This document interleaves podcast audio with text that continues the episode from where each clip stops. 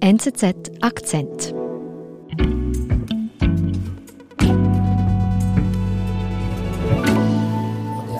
Причем Гитлер, ну, Гитлер уничтожал евреев, у него это была идея фикс. Во всяком случае, не Andrea, habe ich das richtig gehört? Die ältere Frau, die spricht von Hitler und Putin.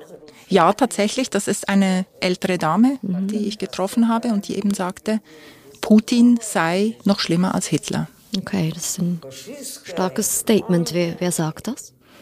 Das ist eben nicht jemand, der die Gräuel des Zweiten Weltkriegs leugnet, sondern Nadja Oserianskaya, eine Holocaust-Überlebende, mhm. die aus der Ukraine kommt und die ich in Deutschland getroffen habe, wo sie jetzt eben hingeflohen ist vor dem jüngsten Krieg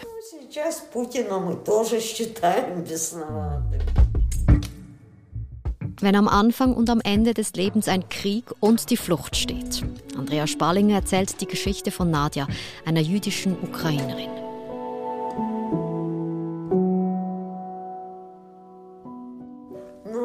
Друзья, хорошие друзья, которые обо мне тоже как-то заботятся. Ну, Du hast gesagt, Nadja ist geflüchtet. Wo hat sie denn gelebt?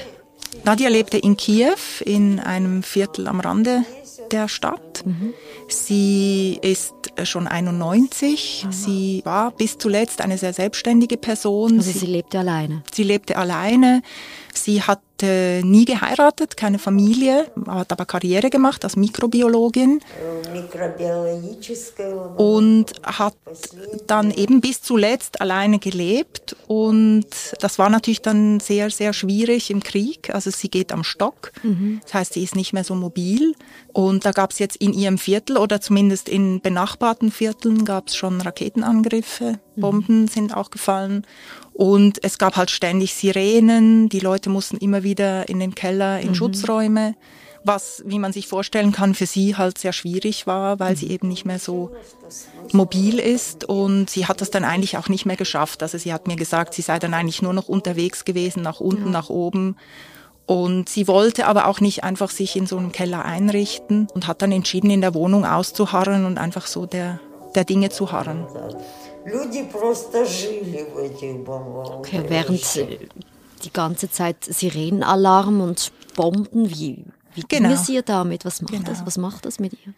Das ist natürlich für, für jeden Menschen sehr schlimm, für sie aber natürlich noch viel schlimmer, weil sie eben schon als Kind einmal so eine Situation, so einen Krieg erlebt hat und mhm. das natürlich dann auch alte Erinnerungen und Traumas wieder hochbringt. Mhm. Wie war denn das damals im Zweiten Weltkrieg für Nadja? Als die Deutschen im Sommer 1941 die Sowjetunion überfielen, war Nadja zehnjährig. Mhm. Da wurde auch ziemlich schnell dann ähm, die Ukraine zum Ziel. Äh, Juden wurden verfolgt. Es gab ganz schlimme Massaker. Insgesamt kamen damals im Gebiet der Ukraine über eine Million Jüdinnen und Juden ums Leben. Mhm. Auch Nadja hat sehr viele Verwandte und Freunde verloren, also die Familie von Nadja. Sie selber haben es aber geschafft zu fliehen. Mit ihren Eltern? Genau. Mhm. In einem Viehwaggon sind sie irgendwie nach Novosibirsk gefahren und haben das geschafft. Es war eine sehr, sehr beschwerliche Reise. Sie sind unterwegs fast verhungert. Äh, und ähm, sie mussten dann wirklich äh, drei Jahre da ausharren in Sibirien und sind dann aber sofort zurückgekommen, nachdem die Sowjetunion die Rote Armee dann 1943, Ende 1943 Kiew wieder befreit hat sind sie dann zurückgekehrt und Nadja hat seither ihr ganzes Leben in Kiew gelebt. Mhm. Bis jetzt eben die Ukraine von Russland angegriffen wird. Also dass eigentlich der Angriff jetzt von der anderen Seite kommt, 80 Jahre später. Genau. Und das ist eben auch das Schlimme, was sie mit diesem ersten Satz, ähm, über den wir gesprochen mhm. haben, meinte sie will das natürlich nicht kleinreden, was passiert ist im Zweiten Weltkrieg, aber sie hat dann auch so erklärt, das ist, das war damals, ähm, Hitler war und die Deutschen, das waren unsere Feinde, die wollten uns vernichten. Mhm. Das konnte man irgendwie einordnen und jetzt ist das eben ein Übergriff unserer Brüder. Also für sie sind die Russen halt, weil man so lange in der Sowjetunion auch zusammengelebt hat, gemeinsam sozusagen auch den Krieg gegen die Deutschen überstanden hat. Und jetzt wird man angegriffen von diesem Nachbarn, Bruder, mhm. dem man eigentlich das nie zugetraut hätte. Und was macht sie denn jetzt in dieser Situation? Es wurde für sie immer schwieriger, also es wurde dann auch schwierig, überhaupt noch sich zu versorgen, Lebensmittel mhm. einzukaufen, weil da musste man dann auch immer länger in Schlange stehen vor den Geschäften. Die Sicherheitssituation war sehr heikel. Mhm. Äh, der Wohnblock, in dem sie wohnte, leerte sich immer mehr. Es waren auch immer weniger Leute dann da. Mhm. Und da entschied sie, ein Angebot anzunehmen von einer jüdischen Organisation, die ihr eben angeboten hatte, sie ins Ausland zu bringen in Sicherheit. Was ist denn das für eine Organisation? Die heißt Claims Conference. Das ist eine Dachorganisation, die sich um jüdische Überlebende des Holocaust in der ganzen Welt kümmern. Und es gibt in der Ukraine über 10.000 noch Holocaust-Überlebende. Mhm. Diese Organisation hat sich um diese schon vorher gekümmert und hat sich jetzt eben auch bemüht, Leute zu evakuieren. Okay, und Nadja geht also mit der Organisation mit. Das heißt, sie flüchtet erneut. Sie geht auf dieses Angebot ein, sehr widerwillig. Sie wird von einem Krankenwagen abgeholt. Das mhm. ist natürlich eine sehr schwierige ähm, Aktion, schwierig zu planen. Wir Im sind, Kriegsgebiet. Wir sind in einem, genau, mhm. wir sind in einem Kriegsgebiet. Die Ambulanzen sind meistens auch mit anderen beschäftigt. Man muss da warten, bis es einen Slot sozusagen mhm. gibt, wo die Menschen dann äh, transportiert werden können. Sie muss also lange warten. Die Unsicherheit ist sicher auch sehr schwierig gewesen und gleichzeitig durfte sie auch nur zwei Plastiktüten mitnehmen mit okay. etwas Essen, Kleidung und Medikamenten. Also sie musste alles zurücklassen in ihrer Wohnung. Und dann wurde sie also mit diesem Krankenwagen an die Grenze gefahren? Genau, bis das? zur polnischen Grenze mit einem ukrainischen Krankenwagen. Mhm. Dort wurde sie dann übernommen von einem polnischen Krankenwagen. Man kann sich vorstellen, die Reise war sehr beschwerlich mhm. äh, mit diesen verschiedenen Transporten für so alte Menschen. Und Nadja ist dann aber am 27. März in Würzburg angekommen, wo sie jetzt eben ist, bei Nonnen, die da ihr Mutterhaus haben und ein Altenheim. Наше дело правое, враг будет разбит, победа будет за нами. Und du hast sie dort getroffen, Nadja? Genau, ich habe sie Anfang Mai getroffen in Würzburg und da waren auch noch zwei andere Frauen dabei, die ebenfalls aus der Ukraine geflüchtet sind, auch zwei Holocaust-Überlebende. Die leben jetzt ähm, zu dritt da in diesem, in diesem Altenheim unter vielen älteren Nonnen. Wie muss ich mir dieser Alltag da vorstellen für die drei Ukrainerinnen? Sie sind unheimlich froh, dass sie eben zusammen sind, weil es gibt natürlich viele, also mal abgesehen davon, dass Nadja noch nie vorher im Ausland war, ist es für sie sicher ähm, sehr fremd alles mhm. und auch sprachlich, also die sprachlichen Barrieren sind natürlich ein Riesenproblem, weil äh, diese Frauen sprechen nur Russisch und Ukrainisch mhm. und können sich eigentlich mit den anderen Heimbewohnerinnen nicht unterhalten. Mhm. Also es gibt zum Glück äh, einige russischsprachige Pflegerinnen, aber das ist natürlich dann so für den Alltag wichtig, aber jetzt hilft nicht dabei, wenn man sich eben einmal auch ähm, darüber unterhalten will, was, was einem da alles passiert mhm. ist. Nadja, ваши друзья там остались, в Киеве? Нет, они сейчас уже в Киеве. Und wie hat denn Nadja auf dich gewirkt? Ich meine, wir haben ja eine 91-jährige Frau, die die geflüchtet ist und jetzt in Deutschland untergekommen ist?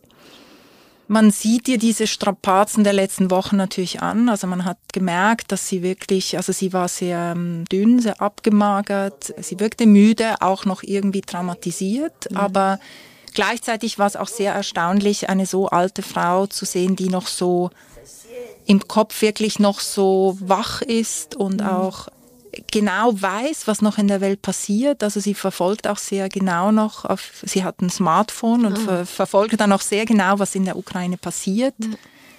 Sie will kein Opfer sein, sie will sich irgendwie nicht bemitleiden lassen. Sie ist wirklich, ähm, sie versucht einfach das Beste aus der Situation zu machen und sich da wieder aufzurappeln. Also das ist, das war sehr bemerkenswert.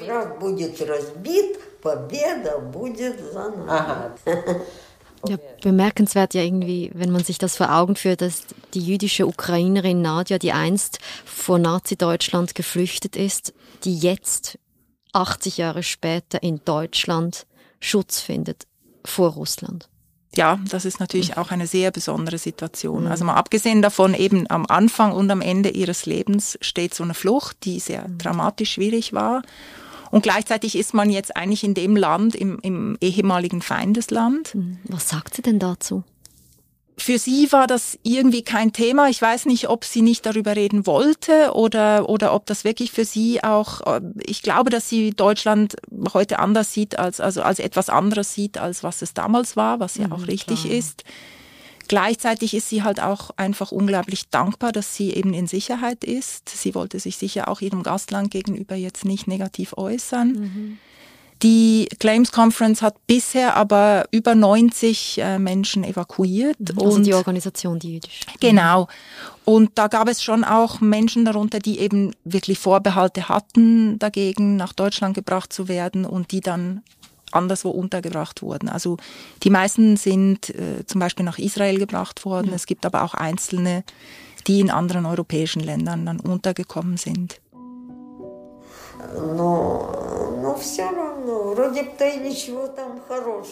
Und wie geht es denn jetzt weiter für Nadja? Also wie blickt sie in die Zukunft? Eigentlich erstaunlich hoffnungsvoll. Also sie ist überzeugt, dass der Krieg äh, nicht mehr ewig dauern wird. Sie ist froh darüber, sagt sie, dass die Welt jetzt eben sieht, wer Putin ist mhm. und es auch viel mehr Unterstützung für die Ukraine gibt. Sie will, wie fast alle Holocaust-Überlebenden, die, die evakuiert wurden, auch unbedingt so schnell wie möglich zurück nach Kiew. Also sie sieht diese Situation nur so als eine Übergangssituation an und sie will wirklich wieder zurück in ihre Heimat. Was natürlich nicht so einfach sein wird. Sie ist mhm. eben 91 und ähm, alleine. Alleine. Die Frage ist dann, wird sich dort jemand um sie kümmern? Steht ihre Wohnung überhaupt noch? Aber sie hat gesagt, das ist meine Heimat, auch wenn es mir jetzt hier in dem Heim eigentlich besser geht als zuvor in Kiew, da alleine in meiner Wohnung, ist das eben doch meine Heimat und ich will da zurück. Aber ähm, aus meiner Sicht ist das im Moment äh, nicht wirklich absehbar. Mhm. Und eben, man muss sehen, sie ist 91, also es, es bleibt ihr natürlich nicht mehr so viel Zeit.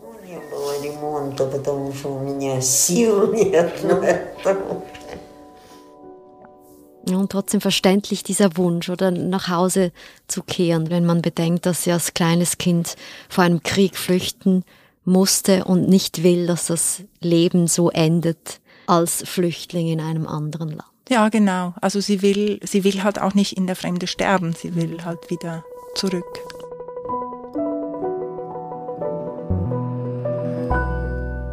Andrea, vielen Dank. Gerne, Nadine.